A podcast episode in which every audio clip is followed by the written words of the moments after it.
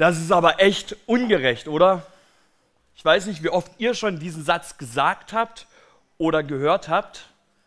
Irgendwie ist alles ungerecht. Also zumindest, wenn man mit Kindern zu tun hat. Die finden alles irgendwie mega ungerecht. Das ist richtig unfair. Das geht los. Der andere hat viel mehr Süßigkeiten als ich. Das kann ja nicht sein. Oder in der Jungschar, wenn wir Spiele machen, zwei Teams. In meinem Team, das sind nur die Kleinen. Kein Wunder, dass wir verlieren. Oder wenn es ums Essen geht, die anderen, die kriegen immer viel, viel mehr Pizza als ich und das viel größere Stück. Irgendwie alles ungerecht. Letzte Woche war äh, jemand bei mir, ein Schüler, und wir hatten uns so unterhalten. Und er sagte dann, oh Micha, so unfair. Meine Eltern, die sind so unfair, so ungerecht. Die verbieten mir alles. Ja, das Leben ist halt unfair, ne? Irgendwie kann man zumindest den Eindruck davon bekommen. Wir befinden uns im Römerbrief und irgendwie geht es die ganze Zeit im Römerbrief um die Gerechtigkeit, die Gerechtigkeit Gottes.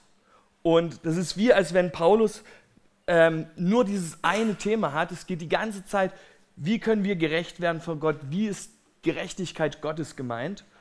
Und wir befinden uns gerade in einem Abschnitt, wo es um Israel geht. Und auch da kommt Paulus wieder auf die Gerechtigkeit zu sprechen. Und irgendwie stelle ich mir das so vor, also wir sind gerade im Römer 9 bis 11, wo es halt um Israel geht. Und ich stelle mir das so vor ein bisschen, dass Paulus da an seinem Schreibtisch sitzt und den Brief schreibt und dann kommt jemand zu ihm und unterbricht ihn und fragt, was machst du da? Und er fängt halt an, zu, von dem zu erzählen, was er aufgeschrieben hat, ja, was wir schon auch uns genauer angeguckt haben. Ja, die, Gottes Gerechtigkeit ist für alle da. Es gibt keinen Unterschied mehr zwischen Juden und Griechen. Alle dürfen zu Gott kommen und Gott beschenkt uns. Und der Gegenüber, das so kommt zu dem Paulus, stelle ich mir so vor, wie er dann sagt, Paulus klingt alles gut, aber eigentlich ist es ganz schön ungerecht, oder? Jetzt dürfen die Heiden zu Gott kommen, die, die nie nach Gott gefragt haben, dürfen plötzlich mit Gott in Kontakt kommen. Und was ist mit Israel? Hat Gott die vergessen? Und daraufhin schreibt Paulus diese drei Kapitel, wo es um Israel geht, wo er genau erklärt, was mit Israel ist und wo er versucht zu erklären, wie Gottes Gerechtigkeit oder wie Gott gerecht ist, auch mit Israel.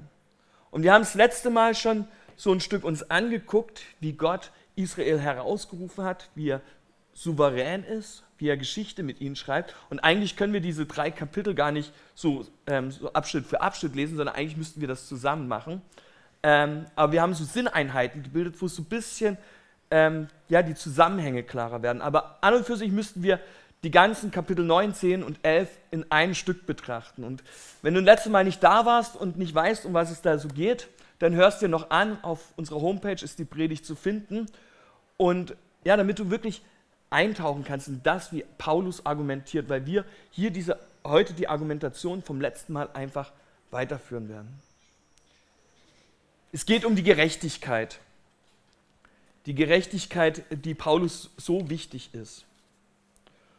Und ähm, wir sind in Römer 9, wollen ab Vers 30 lesen und dann greift Paulus den Gedanken vom letzten Mal noch auf.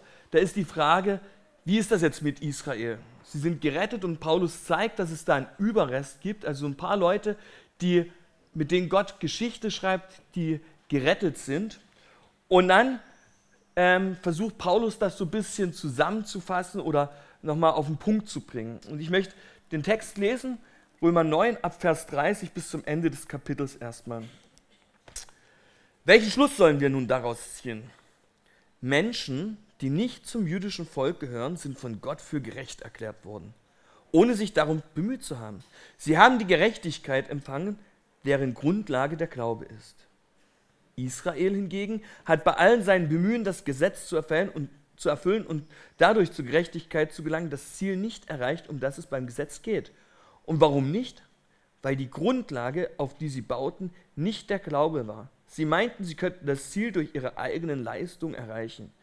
Da das Hindernis, an dem sie sich stießen, war der Stein des Anstoßes, von dem es in der Schrift heißt, an dem Grundstein, den ich in Zion lege, wird man sich stoßen. Er ist ein Fels, an dem man zu Fall kommen wird. Aber wer auf ihn vertraut, wird vor dem Verderben bewahrt werden. Wir werden uns nachher noch das zehnte Kapitel angucken. Aber hier greift Paulus nochmal diesen Gedanken auf, wie ist das jetzt mit den Juden? Und er zeigt eigentlich so zwei, oder stellt so zwei Sachen gegenüber. Eigentlich, wenn man das liest, müsste man meinen, das ist ungerecht. Gott ist ungerecht, weil Gott hat Israel vergessen.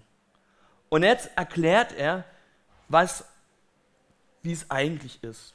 Und er sagt, pass auf, auf der einen Seite steht der Glauben, gerecht durch Glauben. Das ist das, was im Römerbrief immer wieder zum Tragen kam, was er immer wieder betont hat. Und wenn wir von Glauben reden, dann ist in der Bibel immer dieses Vertrauen, äh, Glaube ein Vertrauen. Ein Vertrauen auf eine Person, auf, ein, auf etwas ganz Bestimmtes hin. Vertrauen auf Gott. Und ganz deutlich wird das bei Abraham. Gott ruft Abraham. Warum? Wissen wir nicht. Aber er ruft Abraham und es steht da, Abraham wurde gerecht, weil er glaubte. Nicht, weil er gehorsam war, nicht, weil er irgendwas leistete, sondern einfach, weil er gesagt hat, okay, ich vertraue darauf, dass Gott das machen wird. Ich vertraue darauf, also Gott hat ihm ein Kind versprochen, Nachkomme, und er war alt, seine Frau war alt. Und er sagt, okay, ich vertraue darauf, dass Gott das schaffen kann, was ich nicht mehr schaffen kann. Und er sagt auch nicht, Gott muss das machen irgendwie, weil ich so toll bin, weil ich ja schon so viele Dinge gemacht habe, sondern Glauben heißt auch ein Verzicht, ein Verzicht auf meine eigenen Ansprüche, dass ich irgendwie vor Gott bestehen könnte. Ich vertraue darauf, dass Gott das für mich macht. Und ich verzichte auf das, was ich irgendwie leisten könnte. Das ist die eine Seite, die Paulus hier aufzeigt und sagt, das ist der Glaube. Und dann gibt es das Gesetz. Und das Gesetz das, was dem gegenübersteht, das ist die eigene Leistung. Das ist das, wo man sagt, okay, Gott muss doch irgendwie mich sehen. Ich streng mich doch so doll an. Ich gebe mir so eine Mühe. Ich versuche alle Regeln und alles, was Gott von mir will, irgendwie einzuhalten. Gott muss doch mir, mich gerecht erklären. Gott muss mir doch gnädig sein. Es erinnert mich so ein bisschen an Kindergeburtstag oder Weihnachten, so eine Woche vorm Geburtstag bei Kindern dann ist mal so die Drohung von den Eltern, wenn du dich nicht benimmst, dann kriegst du dein Geschenk nicht, was auch immer. Und dann läuft das für eine Woche. Die Kinder, die machen genau das, was die Eltern sagen, bis sie Geburtstag haben oder Weihnachten ist und dann macht jeder wieder, was er denkt. Irgendwie versuchen wir Gott zu manipulieren. Wir machen das, was, was Gott will, damit wir irgendwas von Gott bekommen, damit wir die Gerechtigkeit von Gott bekommen. Das ist Gesetz, das ist Leistung. Und letztendlich zeigt Paulus auf, dass das nicht funktioniert. Also irgendwie gibt es das Gesetz und der Glaube. Und jetzt ist die Frage, was ist mit Israel?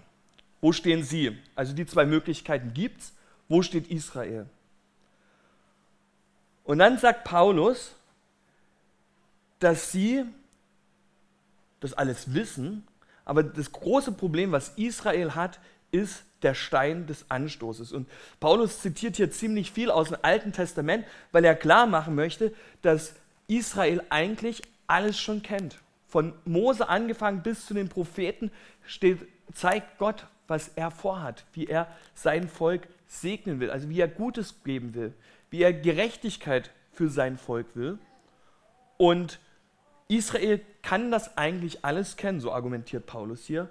Und er sagt, okay, der Stein des Anstoßes, das ist ein Zitat aus Jesaja, wo Jesaja deutlich macht, in Zion, also in Jerusalem, dort wo das Heiligtum ist, der Ort, wo man Gott begegnen kann, in Jerusalem wird es einen Stein geben und diesen Stein ähm, wird entweder als Fundament für irgendwas gelten oder man wird sich über diesen Stein ärgern. Und das ist ja, dachte ich mir so, eigentlich Klar, ähm, wenn so ein Stein in der Landschaft rumliegt, haben wir zwei Möglichkeiten. Und wir Deutschen sind eher so, dass wir uns drüber ärgern. Was soll denn das? Der steht im Weg. Der kann doch da nicht sein. Irgendwie ärgert uns das und wir versuchen irgendwie diesen Stein wegzukriegen. Das sieht ja nicht schön aus, das kann ja nicht sein, der ärgert uns. Oder die zweite Möglichkeit ist, und das sagt auch Jesaja schon, dass dieser Stein, der da in der Landschaft rumliegt, über den wir uns ärgern können, dass wir den nehmen und sagen, okay, das sind die Grundlage für mein Haus, für mein Leben. Da will ich mein Fundament drauf bauen. Und das ist, sagt Jesaja ganz deutlich, das ist ein festes Fundament, etwas, was uns nie mehr erschüttern kann. Da lohnt es sich drauf zu bauen. Und diese zwei Möglichkeiten haben wir, wenn wir über den Stein des Anstoßes, so wie es Jesaja schon sagt, ähm, reden. Entweder wir sagen, okay, der ärgert uns, der stört uns, der liegt im Weg, den wollen wir nicht. Oder wir sagen, okay, wir bauen unser Fundament darauf. Und die Wahl hatte Israel. Sie wussten alles. Sie wussten Gesetz, also die eigene Leistung oder Glauben, ja, Vertrauen, dass Gott alles geschenkt hat, dass Gott es macht. Und wie entscheiden sie sich? Sie ärgern sich drüber. Und Paulus macht das ja, oder in den Evangelien wird es ja ganz deutlich. Jesus ähm, erlebt das ganz oft, dass sich Leute total über ihn ärgern, dass sie ihn aus dem Weg räumen wollen, dass sie ihn beseitigen wollen. Also gerade die Schriftgelehrten, die Führer des Volkes, die es wissen müssten, was die Propheten sagen, die ärgern sich über Jesus. Und ähm, auch im Korintherbrief sagt das Paulus ganz deutlich, wenn wir die das Evangelium, also die Botschaft von Gott hören, dann gibt es zwei Möglichkeiten, also für viele gibt es zwei Möglichkeiten. Die einen sagen, das ist totaler Schwachsinn, das kann nicht sein, dass Gott sich klein macht, dass Gott alles für uns tut. Das geht nicht, das ist ein Ding der Unmöglichkeit. Oder man sagt halt, es ist Gotteslästerung. Gott kann sowas nicht machen, das geht überhaupt nicht, das wäre ja nicht Gott. Irgendwie passt es nicht. Und genau das ist das, was Paulus hier auch aufzeigt und sagt, okay, ähm, das, was, was Evangelium ist, das passt irgendwie nicht. Und dann geht Paulus weiter. Er sagt, okay, entweder Glauben oder Gesetz, sich drüber freuen über den Stein oder ihn ablehnen. Und dann geht er weiter und ich möchte die nächsten Verse vom Kapitel 10 lesen, weil da wird nochmal seine Argumentation noch deutlicher. Also er geht da einen Schritt weiter. Ich lese ähm, Römer 10 ab Vers 1. Liebe Geschwister, was ich den Israeliten von ganzem Herzen wünsche und von Gott für sie erbitte, ist, dass sie gerettet werden. Denn an Eifer für Gottes Sache fehlt es ihnen nicht. Das kann ich bezeugen. Was ihnen fehlt, ist die richtige Erkenntnis. Sie haben nicht erkannt, worum es bei der Gerechtigkeit Gottes geht und versuchen durch ihre eigene Gerechtigkeit vor Gott bestehen zu können. Damit lehnen sie sich gegen Gottes Gerechtigkeit auf, statt sich ihr zu unterstellen. Denn mit Christus ist das Ziel erreicht, um das es im Gesetz geht. Jeder, der an ihn glaubt, wird für gerecht erklärt. Wenn jemand für gerecht erklärt werden will, indem er das Gesetz befolgt, gilt für ihn, was Mose schreibt. Das Gesetz bringt ihn das Leben, der seine Forderungen erfüllt.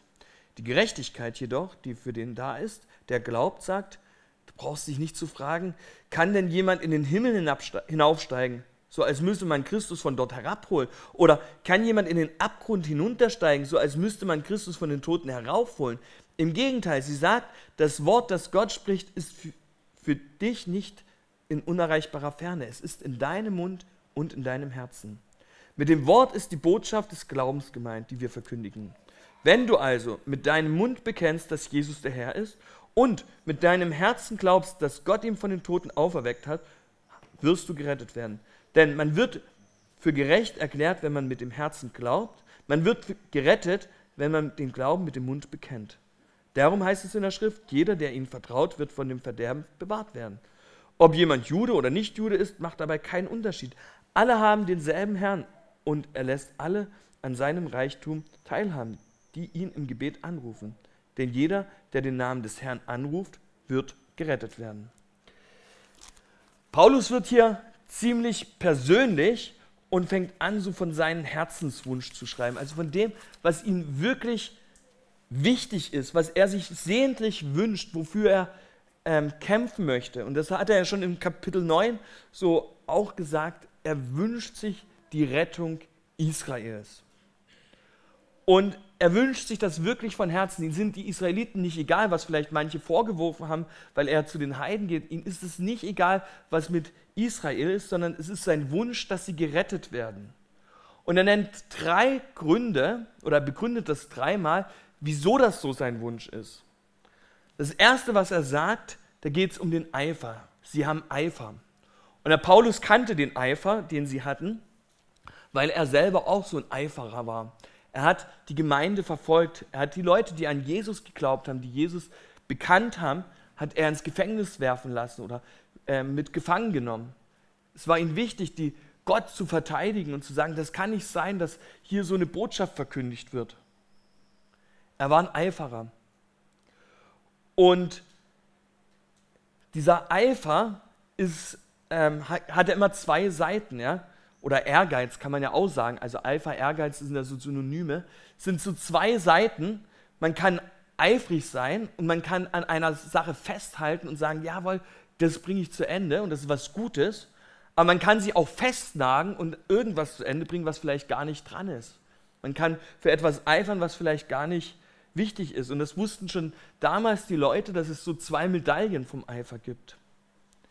Aber Paulus sieht, die Juden, die haben den Eifer. Sie wollen Gott dienen. Sie wollen mit Gott unterwegs sein. Sie haben diesen Ehrgeiz.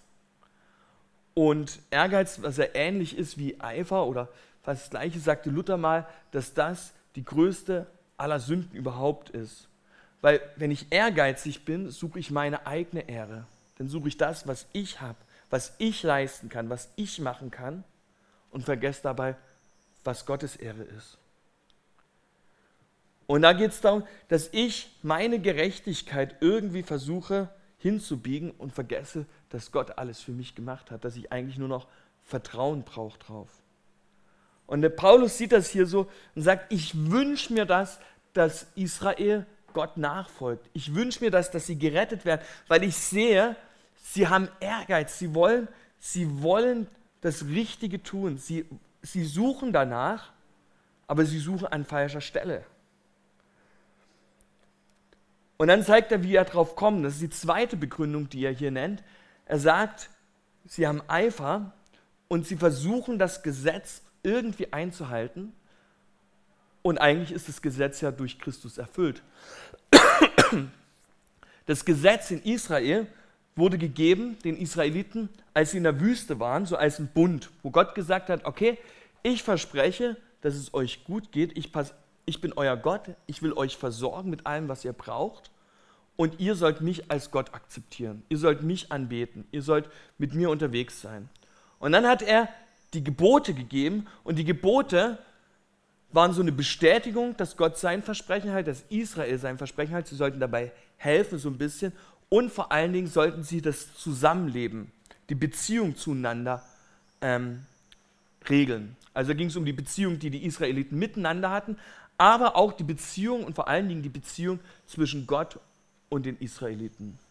Die ganzen Opfervorschriften und ähm, Ordnungen, wie der Tempel gebaut oder das Heiligtum gebaut werden soll, all die ganzen Gesetze, wie, wie welche äh, Opfer man bringen muss und so weiter, ging es immer um die Beziehung von Gott zu den Menschen. Und das war wichtig. Es ging um Beziehung. Und jetzt sagt Paulus, dass diese Beziehung durch Jesus möglich ist. Wir müssen nicht mehr irgendwelche Gesetze erfüllen, nicht irgendwelche Rituale einhalten, nicht irgendwas machen, sondern das Gesetz ist erfüllt. Die Beziehung zwischen Gott und Mensch ist möglich, weil Jesus es möglich gemacht hat weil Jesus auf die Erde gekommen ist, weil Jesus gestorben ist. Es muss nicht irgendwas geleistet werden, sondern Beziehung ist möglich. Und er macht es so deutlich und sagt, es geht nicht mehr um eigene Anstrengung, um irgendwelche Leistungen, um irgendwas machen zu müssen, sondern Gott hat uns alles gegeben. Und die dritte Sache, wo er sagt, okay, seht mal, ähm, ich bete darum, dass Israel gerettet wird, weil das Gesetz ist erfüllt, die Beziehung ist möglich. Ich sehe, wie sie eifern, wie sie danach darum ringen. Und dann als dritte Begründung stellt er wieder so zwei, zwei Sachen gegenüber. Und zwar wieder das Gesetz, das sagt halt streng dich an, und die Gerechtigkeit. Und er sieht in der Gerechtigkeit auch wieder zwei Möglichkeiten, wie man, wie man die Gerechtigkeit sehen kann. Und das eine ist, sagt, wo er sagt, man muss sich selber ansprechen. Sprich in deinen Herzen. Also das heißt, red zu dir selbst und dann zeig mal, wie toll du bist. Guck mal, wie toll, was du alles geleistet hast. Ja, sprich in deinem Herzen. Und dann kann man Argumente bringen, so Dinge, wo man sagt, okay, da muss doch Gott eigentlich stolz drauf sein. Da muss doch Gott irgendwas machen. Oder die zweite Möglichkeit, wenn, wenn ich gerecht bin, dass ich sage, pass auf, ich bin so toll. Ähm, er, er bringt dann auch wieder ein Zitat aus dem Mose, wo es darum geht, ähm, in den Himmel hinab, hinaufzusteigen und Christus zu holen oder in, ins Totenreich hinabzusteigen um was rauszuholen. Und da geht es auch wieder, können wir das machen? Wer sind wir Menschen, dass wir irgendwas machen könnten, was Gott imponiert? Wer sind wir Menschen, dass wir irgendwas leisten könnten? Wir schaffen es nicht. Also gerade bei Hiob wird das so deutlich, wo Hiob im Gespräch mit Gott ist und Gott ihn fragt, wer bist du, Hiob? Was kannst du? Warst du dabei, als ich die Welt geschaffen habe? Hast du gesehen? Und dann zählt er verschiedene Dinge auf und Hiob muss erkennen, er ist nichts eigentlich. Er ist viel zu klein. Er kann Gott gar nicht begreifen. Und letztendlich ist das, was Paulus hier sagt über die Gerechtigkeit, genau das Gleiche. Wir, wir können Gott nicht beeindrucken und wir sind viel zu klein, dass Gott irgendetwas machen müsste. Dass Gott irgendwie beeindruckt von uns sein könnte. Aber, und dann sagt Paulus etwas ganz Wunderbares, sagt, wisst ihr, wir können es nicht leisten, aber Gott kann. Christus ist doch hinabgekommen auf die Erde und hat das Evangelium gebracht. Christus hat doch alles geschenkt. Gott macht sich klein und kommt auf die Erde. Er macht ein Geschenk und gibt uns alles, was wir brauchen.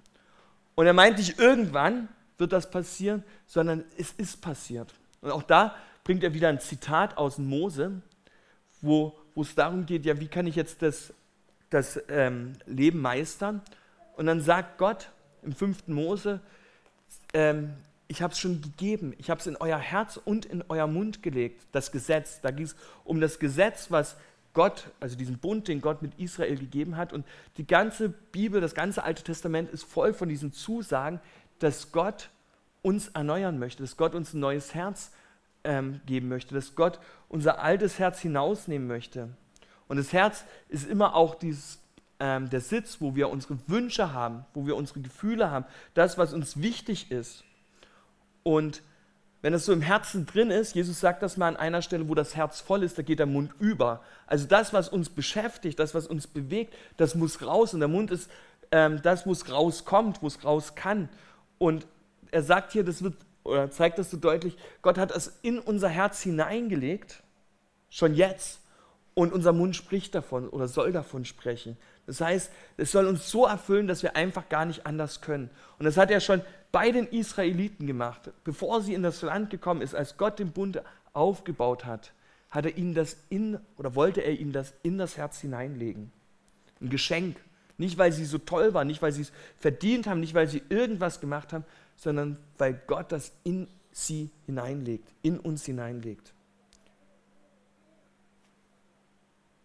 Ja, Paulus erklärt hier ganz deutlich, sagt er, ich wünsche mir, dass sie gerettet werden. Ich wünsche mir, dass sie das verstehen.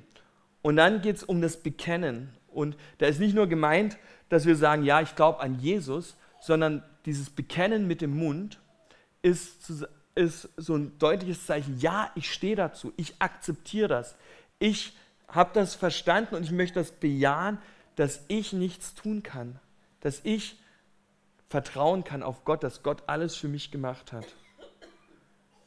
Ich bin überzeugt, dass Jesus der Herr ist und das akzeptiere ich, dass ich nichts dazu machen kann. Und ich vertraue darauf, dass das ausreicht, um vor Gott gerecht zu sein. Das ist das Evangelium. Und Paulus wünscht sich hier so sehr die Rettung für Israel, weil er merkt, sie suchen, sie suchen nur oft an der falschen Stelle, sie sind bemüht, aber oft irgendwie falsch. Jesus hat die Beziehung zu Gott möglich gemacht. Das sieht er. Und Jesus schenkt, Gott schenkt uns alles, was wir brauchen. Wir müssen es nur bejahen.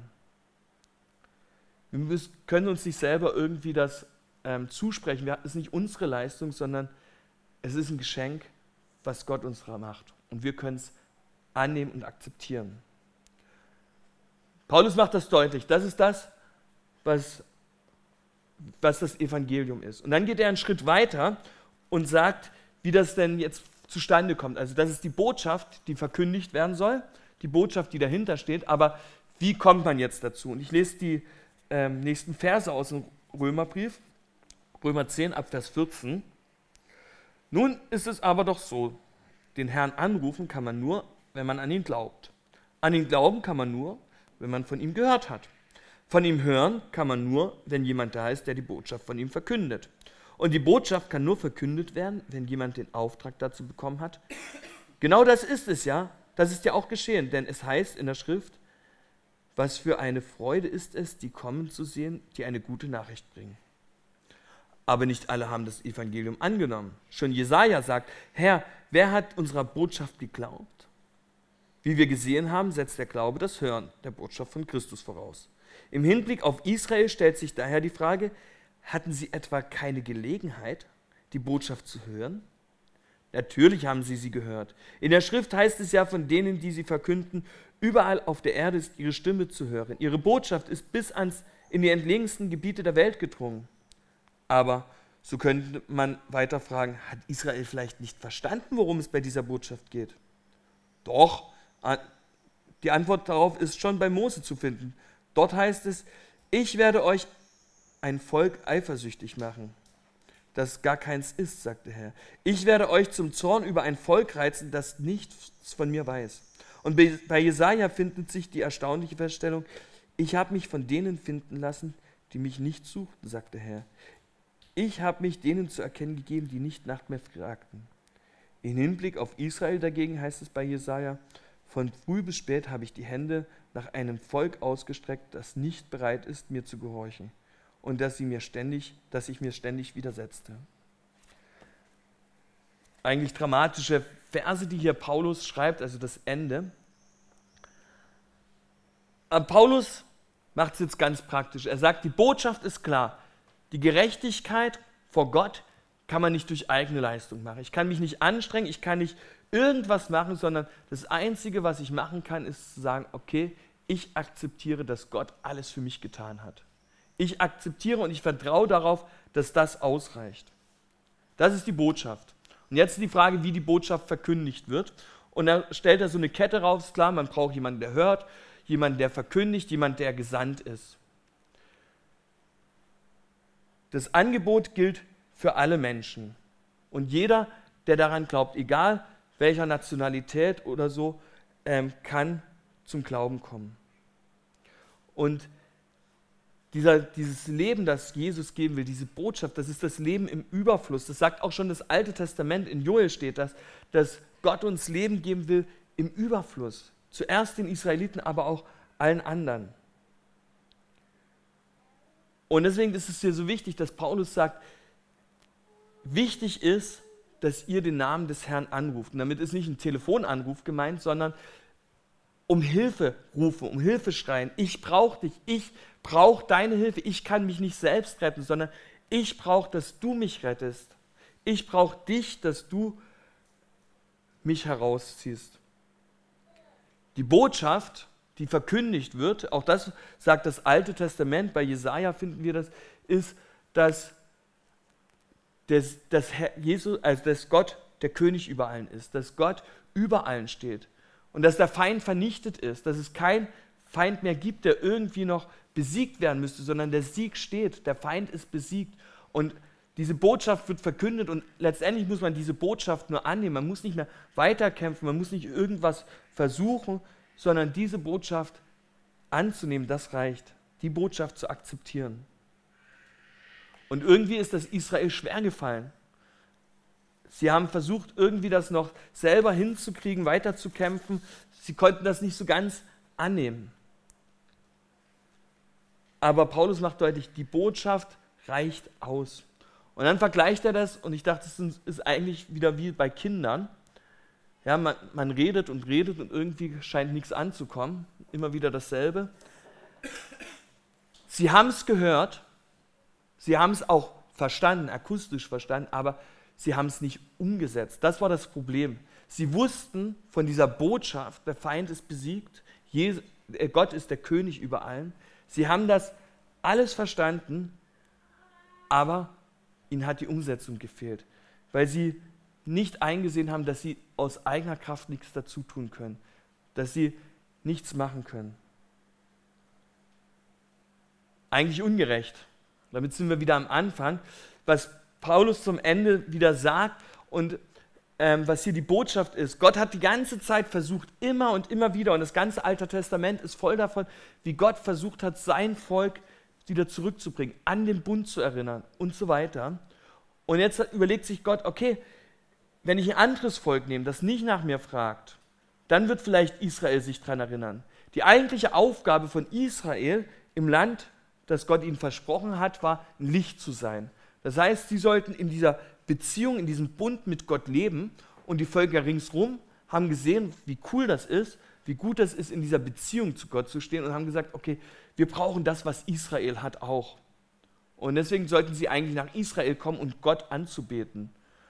Aber irgendwie ist das nicht, äh, haben sie es nicht gemacht, sondern Gott sagt, jetzt muss ich es andersrum machen, damit die Israel mich erkennt, muss ich die Völker ringsherum irgendwie zum Licht machen, damit Israel eifersüchtig wird und nicht andersrum. Und das ist eigentlich das, was ja am Ende Paulus hier sagt. Also er sagt, die Botschaft ist klar, sie ist verkündigt worden. Es, man kann nichts dazu tun, um gerettet zu werden. Diese Botschaft ist ganz klar.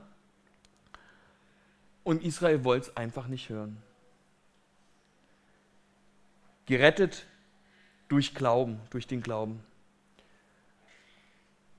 Die ganze Zeit im Römerbrief geht es darum, wie kann ich gerettet werden? Wie kann ich vor Gott bestehen? Und eigentlich kann ich gar nicht bestehen aus meiner eigenen Leistung heraus, sondern all das, was, was mich rettet, habe ich geschenkt bekommen von Gott. Ist ein Geschenk, was Gott mir macht. Und ich brauche es nur annehmen und akzeptieren und sagen, jawohl, ich glaube, ich vertraue darauf, dass das ausreicht. Ich vertraue darauf, dass ich nichts irgendwie noch dazu nehmen muss, machen muss, sondern dass das ausreicht, was Jesus getan hat. Und das ist das, was sich Paulus wünscht, dass die Israeliten, dass die Juden das verstehen. Und er sagt, eigentlich ist es von Anfang an klar. Eigentlich hätten sie es verstehen können. Im ganzen Alten Testament ist davon die Rede. Aber sie wollten es nicht. Ja gut, hier geht es um Israel. Was hat das mit uns heute zu tun? Eigentlich nichts, oder? Ist mal gut raus. Als ich mich so mit dem Text befasst habe, sind mir eigentlich so zwei Dinge bewusst geworden, wo ich dachte, ja, das hat was mit, mit uns zu tun. Das erste ist, wo sich jeder Einzelne fragen muss, bin ich bereit, das anzunehmen, was Gott mir geschenkt hat? Oder bin ich so wie Israel, dass ich es zwar höre und weiß, aber nicht akzeptieren will, dass ich immer noch versuche, aus irgend, mit irgendwelchen Leistungen, mit irgendwelchen Dingen Gott beeindrucken zu wollen? Oder kann ich sagen, okay Gott, ich vertraue darauf, dass das, was du gemacht hast, völlig ausreicht. Ich kann nichts dazu tun. Ich akzeptiere das, dass ich nichts dazu tun kann. Ich will, dass du völlig mich bestimmst, dass du der Herr über allen bist, über mein Leben. Vertraue ich darauf, dass das ausreicht? Ich glaube, die Frage muss sich jeder selber beantworten. Und das Zweite, was mir so was ich so als eine Herausforderung finde, ist, wie gehe ich damit um? Paulus schreibt von der Botschaft, die weitergesagt werden soll, und er sagt, es braucht Leute oder die Botschaft sollen die weitersagen, die gesendet sind. Und Jesus sendet ganz eindeutig seine Jünger im Missionsbefehl Matthäus 28 lesen das. Ich sende euch überall hin bis ans Ende der Erde. Wir sind Gesandte und deswegen ist es unsere Aufgabe, auch diese Botschaft weiterzusagen. Gott will uns beschenken. Wir müssen nicht irgendwas dazu tun, wir müssen nicht irgendwas machen, sondern Gott will uns beschenken. Diese Botschaft dürfen wir weitersagen. Wir haben es nicht in der Hand, ob irgendjemand gerettet wird oder ähm, ob er das versteht und annimmt, aber unsere Aufgabe ist ganz klar, wir haben die Aufgabe als Gesandte, das weiterzusagen. Das Tolle ist, Gott macht. Und Gott ist am Wirken. Sowohl bei uns, weil wir können nichts dazu tun, als auch bei anderen. Und das finde ich so toll an diesem Text im Römerbrief, auch wenn es um Israel geht. Ich sage, ja, Gott, Gott will uns beschenken. Danke dafür. Amen.